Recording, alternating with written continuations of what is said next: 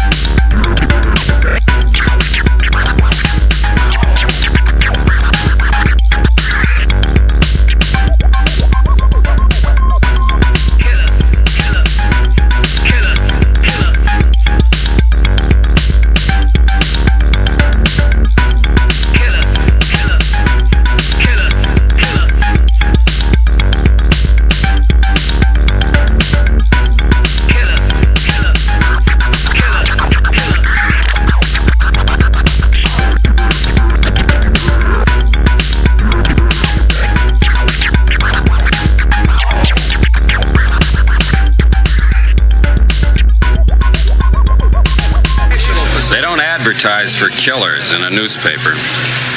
That was my profession. Ex cop. Ex Blade Runner. Ex killer.